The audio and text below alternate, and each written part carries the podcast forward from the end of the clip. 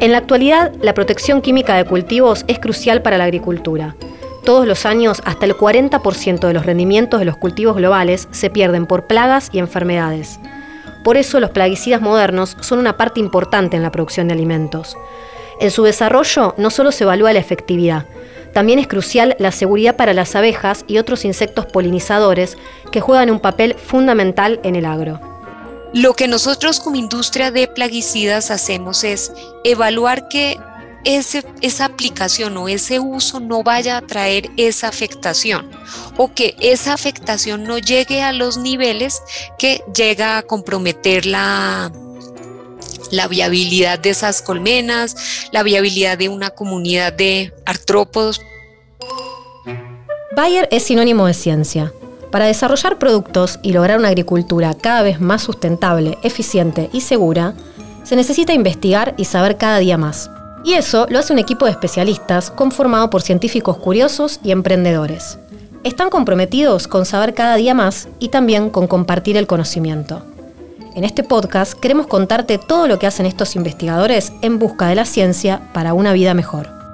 Esto es Historias de Ciencia, el podcast de Bayer Science. Yo soy María Florencia Sanz y soy periodista. Les doy la bienvenida.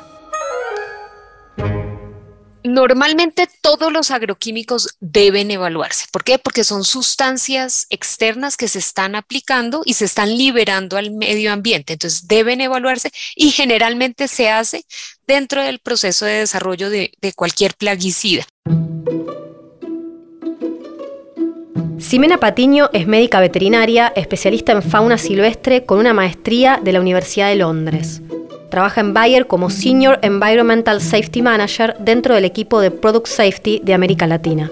Mi rol actualmente tiene eh, como función principal, aunque no es la única, ver todos los procesos de evaluación de riesgo ambiental o de seguridad ambiental para todos los proyectos de Bayer en América Latina de la división Crop Science. La labor de Ximena busca asegurar que el uso de plaguicidas en un entorno agrícola tenga el menor impacto sobre las áreas vecinas, desde las abejas hasta los seres humanos. Tu trabajo consiste en evaluar el impacto que los agroquímicos tienen en las poblaciones de las abejas. ¿Es así, no? Sí, no solo de las abejas, sino de los otros organismos. Entonces, nosotros lo que hacemos es, el, el agroquímico va a ser aplicado en un entorno agrícola, en un cultivo, bajo ciertas recomendaciones de uso, y la idea es generar el menor impacto para todas esas poblaciones que viven en las áreas vecinas o que entran a ese cultivo a alimentarse, llámese organismos terrestres o organismos acuáticos que estén en un cuerpo vecino. Y específicamente dentro, digamos, de los, de los artrópodos, ahí entrarían las abejas y hoy en día hay una gran preocupación. ¿Por qué? Porque las abejas no solo pueden recibir, digamos, pueden estar en áreas vecinas, sino ellas también entran al cultivo a alimentarse. ¿Por qué? Pues porque es, como un dulce para ellos el cultivo. Si está en floración, la abeja entraría. Entonces es muy importante entender esa dinámica y adicionalmente existen las abejas melíferas que son generadas o producidas, mantenidas para la producción de miel y hay una interconexión generalmente entre la agricultura y la apicultura, que debe realizarse de forma adecuada. Estos dos, digamos, estos dos sistemas de producción tienen que conversarse, tienen que hablar, porque uno y al otro se benefician. ¿Todos los agroquímicos son evaluados o hay algo que no se evalúa? Normalmente todos los agroquímicos deben evaluarse. ¿Por qué? Porque son sustancias externas que se están aplicando y se están liberando al medio ambiente. Entonces deben evaluarse y generalmente se hace dentro del proceso de desarrollo de, cualquier plaguicida. Igualmente las agencias reguladoras en todos los países exigen una evaluación de acuerdo a estos esquemas que ellos y parámetros y procedimientos que ellos han establecido que varían, sí, en los detalles, pero en el fin, digamos, en el objetivo final son, son similares. Si se busca es proteger a las abejas, como no podemos modificar realmente el, el, perfil de un plaguicida, es decir, un insecticida que fue un producto diseñado para matar esa, o controlar esas plagas, ahí es cuando eh, debemos evitar es que sean aplicados en esos momentos en los cuales la abeja entra a forrajear en el cultivo e igualmente asegurar que esos niveles de residuos que quedan en el néctar y en el polen, que sería la comida de las abejas, no lleguen a esos niveles que puedan afectar la viabilidad de la colmena. Y pues aquí tenemos que manejar esos momentos porque no es como, digamos, en la parte humana donde señalizamos y no entre al cultivo o cumpla este periodo, las abejas pueden entrar. Entonces toca manejar es toda esa serie de medidas preventivas eh, para evitar esa exposición. Porque se cuida las abejas y no sucede quizá con otros insectos. No, bueno, realmente dentro del esquema de evaluación de riesgo o evaluación de seguridad, como no podemos hacer estudios ni pruebas en los 1890 o más especies que tienen una conexión con los sistemas agrícolas, se toma el concepto de especies representativas o especies surrogate que tienen como función ser como una sombrilla y cubrir otros organismos que son relacionados, más o menos el mismo concepto que se utiliza en la toxicología para hacer estudios con roedores y cubrir al ser humano. Ese mismo concepto de especies representativas y por la facilidad y posibilidad de trabajar con las abejas por la parte de producción apícola, las abejas desde hace muchos años surgieron como ese organismo representativo para esos artrópodos. No son los únicos hoy en día porque eso se ha ido expandiendo, la ciencia sigue avanzando y eh, la abeja se se tornó como en el, en el organismo representativo para todos esos polinizadores. No son los únicos, existen otros polinizadores, pero tal vez la abeja y también por la producción apícola se tornó como en el más importante. Y por ya tener estas dos actividades económicas tan unidas de forma, eh, digamos, los apicultores utilizando y conversando y utilizando los cultivos y por su crecimiento, pues hizo que se mantenga la, la abeja como el, organismo representativo para hacer las evaluaciones de riesgo para los polinizadores. Entonces, hoy en día están surgiendo, se está aumentando, digamos, y con las nuevas tecnologías ya se ha llegado a, definir sensibilidades por otras técnicas no, no experimentales para poder entender cuál podrían ser esos efectos en todos esos otros organismos a los cuales la abeja está representando. Entonces, si efectivamente hay algún producto que va a afectar a las abejas, ¿cómo se determina un uso seguro? Dependiendo del tipo de uso del producto, tiene una mayor o menor posibilidad de afectarla. ¿Qué, eh, ¿Qué, quiero decir con esto? Por ejemplo, los insecticidas fueron diseñados para controlar insectos. Entonces, tienen una mayor posibilidad de tener un efecto. Esto el efecto cómo se evalúa y este mismo efecto se evalúa en herbicidas o en fungicidas o en miticidas y es a través de las pruebas de laboratorio.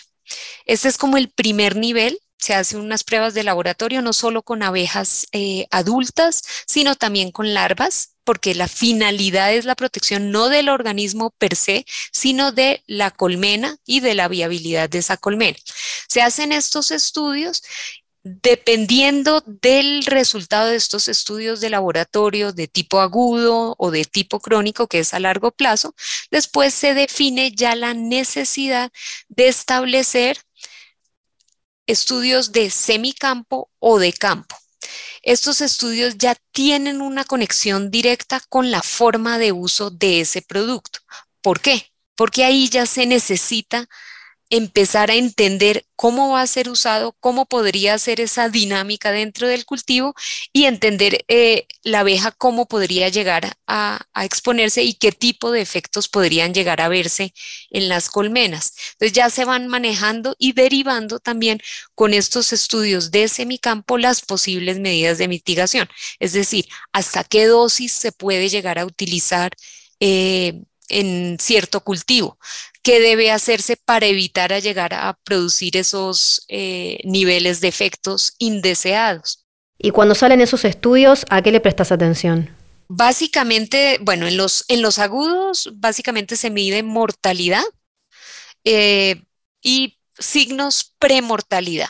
En los estudios ya de, crónicos de largo plazo, se está viendo es la, viabilidad.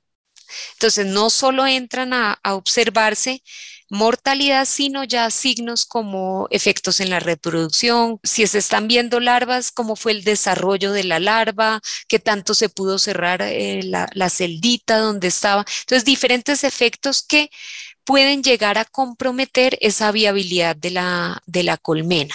Ya en los estudios de semicampo, y semicampo son esos estudios donde le ponen como un túnel o una malla para mantenerlas confinadas y obligar a que todas esas abejitas que están en la colmena se alimenten del cultivo generalmente un cultivo que ofrece mucha flor, mucho néctar para que ellas puedan vivir y no, no sufran de inanición cuando están ahí dentro y con niveles de residuos de ese plaguicida. Y ahí igualmente se entra a la colmena a ver eh, cómo, está, cómo está creciendo, si se está desarrollando bien, cómo son los movimientos de las abejas durante el forrajeamiento y también y siempre se va a medir la mortalidad de las diferentes eh, edades de las abejas en la colmena. Las abejas y otros insectos polinizadores tienen un papel importante en los rendimientos y la calidad de cultivos, como girasol, frutillas y manzanas. Y ese rol se convierte en crucial para cultivar, por ejemplo, almendras, melones y kiwis. La polinización por insectos genera entre 235 y 577 mil millones de dólares por año, según un informe de la Plataforma Intergubernamental Científico-Normativa sobre Diversidad Biológica y Servicios de los Ecosistemas. Las abejas melíferas forman grandes colonias que pueden ser manejadas con relativa facilidad, por eso tienen un lugar especial entre los polinizadores agrícolas. Rol tienen los apicultores para mantener las colmenas saludables? Realmente, como cualquier producción animal, donde se tiene una gran cantidad de animales juntos, se debe manejar no solo la parte de la exposición a diferentes eh, agentes xenobióticos, sino también cuestiones de salud. La mortalidad de las abejas no va a ser exclusivamente porque fueron expuestos. Entonces ellos tienen que tener un buen manejo de su producción apícola en términos de tener líneas genéticas eh, que, donde no haya mucho inbreeding, mantenerlas de salud, que no tengan parásitos, porque las abejas tienen parásitos, en eso entra la barroa, también que no, no haya hongos, que las condiciones ambientales de la colmena sean las saludables para poder brindar. Y cuando ellos ya entran a utilizar los cultivos como fuente de alimento para sus abejas, ahí es lo que como industria estamos tratando de estimular, que haya una conversación, un diálogo entre estos dos sectores eh, eh, de producción. Porque si el apicultor sabe cuándo un insecticida va a ser aplicado, él puede cubrir sus, eh, sus colmenas, no haberlas colocado cerca o retirarlas para que no vayan a, recibir una aplicación directa. Ya digamos, el manejo del momento de aplicación y las dosis lo hace el agricultor siguiendo las recomendaciones de la etiqueta que han sido las utilizadas para eh, desarrollar este proceso de evaluación de riesgo y de seguridad para las abejas. Entonces, ¿la agricultura afecta a los polinizadores? Lo que nosotros como industria de plaguicidas hacemos es evaluar que esa aplicación o ese uso no vaya a traer esa afectación o que esa afectación no llegue a los niveles que llega a comprometer la, la viabilidad de esas colmenas, la viabilidad de una comunidad de artrópodos. Afortunadamente, cuando el cultivo está en floración es la época atractiva o cuando es otro cultivo que digamos corta y libera ese exudado, como el caso de la caña de azúcar. Esos son los momentos y los momentos son muy definidos. La práctica agrícola eh, se sabe cuáles son esos momentos y eso nos permite, igualmente sabemos la dosis y sabemos eh, exactamente cuánto se está liberando. Una cuestión es que hoy en día la agricultura se está modernizando Entonces, con todos estos avances tecnológicos, las aplicaciones dirigidas están aumentando, aplicaciones de otros tipos, desarrollo de boquillas antideriva. Entonces, toda esta modernización de la agricultura también va ayudando a que haya menor exposición en esas áreas vecinas o definición, digamos, de, distancias de seguridad se hace hoy en día con, modelos. Entonces, la tecnología también ha ayudado a, disminuir esos posibles impactos que podrían eh, ocurrir. Pero normalmente todo ese proceso de evaluación es previo a la autorización de un producto. Entonces, realmente impactos no, no deben hacer siempre y cuando, y no deben ocurrir siempre y cuando el producto sea utilizado de acuerdo a las recomendaciones que aparecen en la etiqueta. Más o menos lo mismo que ocurriría con un medicamento para uso humano. Hay que seguir lo que dice la etiqueta. También influye el accionar de los agricultores, ¿no? Sí, ellos tienen una gran parte digamos, una parte de la responsabilidad, no solo las autoridades al evaluar el producto y otorgarle un registro, nosotros como empresa en desarrollar, hacer los procesos de evaluación de riesgo, los estudios, eh, cuantificar esa exposición y sacar unas recomendaciones de etiqueta, el agricultor tiene su parte de asegurar que lo va a usar de acuerdo a, a esas indicaciones, que no, no se colocan porque sí, sino porque esas son las que orientan ese uso seguro. Igualmente las etiquetas tienen hoy en día frases con respecto a la seguridad ambiental. Entonces, cuando es tóxico para abejas o para polinizadores, aparecen esas frases, indican en caso de necesitarse, digamos, algún cierto tipo de aplicación para evitar, por ejemplo, esta llegada a áreas vecinas, por ejemplo, si se necesitan ciertos tamaños de boca, de boquillas, de mm, boquillas antideriva o o ciertas situaciones para controlar ese movimiento hacia las áreas vecinas. Entonces, básicamente su responsabilidad es seguir eso que está escrito en la etiqueta. Mencionaste varias veces la palabra forrajear. ¿De qué se trata? Forrajear es ese, ese comportamiento donde la abeja se sale de su colmena, las abejas obreras que tienen como misión llevar alimentos a la casa, que es su colmena, y es ir a buscar alimentos ir a esas flores, eh, que a esos cultivos o esas plantas que están en floración. Y ellos por sus sistemas de comunicación le avisan a las otras. Entonces, forrajeo es búsqueda de alimentos. Es como el pastoreo, digamos, en los organismos herbívoros. Antes hablaste de los estudios de laboratorio, semicampo y campo. ¿Cambió algo de esto en los últimos años? ¿Hay nuevas tecnologías que los ayudan?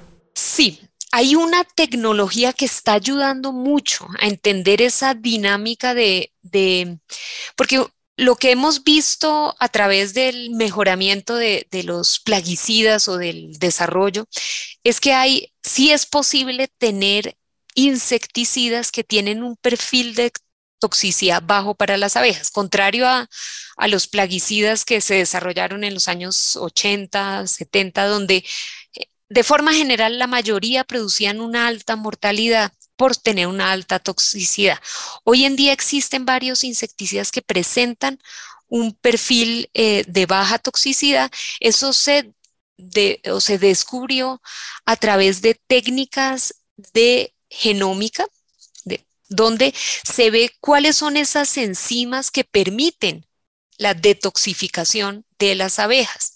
Entonces ya hay una gran investigación e igualmente esta toxicogenómica también nos ha ayudado a entender cuáles podrían ser esos efectos en otras especies de polinizadores. Entonces ya usando a la abeja como el, organismo en el cual hacemos los estudios y entendiendo qué tipos de, de, otros artrópodos podrían verse afectados, si tienen o no tienen esta enzima. Esta tal vez yo creo que es uno de los avances que va a ayudar más a la protección de estos artrópodos que otros polinizadores que podrían eh, llegar a alimentarse de los cultivos en floración. Es muy fácil mantener una colmena de una abeja, simplemente se necesita conocimientos de apicultura. Ya si te vas a, tratar de hacer un estudio con abejas eh, silvestres, probablemente se mueren. Muchas de ellas incluso no, no tienen colmenas como tal. Entonces, esa dinámica de entender esas cuestiones ecológicas se ha podido desarrollar. Igualmente ya surgieron los modelos ecológicos. Entonces son modelos donde con base en, todas estas relaciones, como es la, digamos, este equilibrio que ocurre en una eh, colmena, estos modelos no, nos permiten ya predecir efectos a nivel de la colmena sin necesidad de hacer estudios, que muchas veces entran otros factores ambientales o factores externos que no, que no podemos controlar. Los modelos nos, nos permiten predecir esas relaciones dentro de la colmena, a qué etapa es la más sensible, cuáles son esos niveles máximos que podrían eh, llegar a, tenerse y después extrapolarlo a otro tipo de, de invertebrados. En su labor dentro del equipo de Product Safety de América Latina, Jimena trabaja en contacto con científicos de distintas áreas. Todos estos desarrollos se hacen en conjunto dentro de toda el área de environmental safety. Tenemos que entrar en colaboración con los equipos que son su principal misión es medir esos niveles de, residuos, son químicos, entonces internamente se trabaja mucho con ellos. Pero las colaboraciones con el ámbito académico no terminan dentro de Bayer todas estas nuevas técnicas de toxicogenómica, de desarrollo de modelos de efecto, eso se trabajan mucho en colaboración con el sector académico. Y ahí eh, se entran en diferentes colaboraciones. Aquí estamos hablando a nivel mundial y una vez también eh, se entra a trabajar con entidades eh, científicas como es la OSD para el desarrollo de nuevas guías de evaluación. Ciencia para una vida mejor. Eso es lo que Bayer hace cada día. Por eso tenemos más historias de ciencia para contarte. Para más información, entra a la web de Crop Science de Bayer y por supuesto escucha el próximo episodio de Historias de Ciencia en Spotify o tu plataforma de podcast preferida.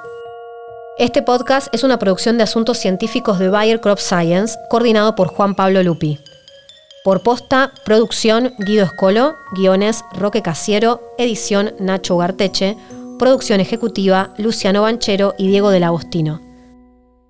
Mi nombre es María Florencia Sanz. Nos escuchamos en el próximo episodio.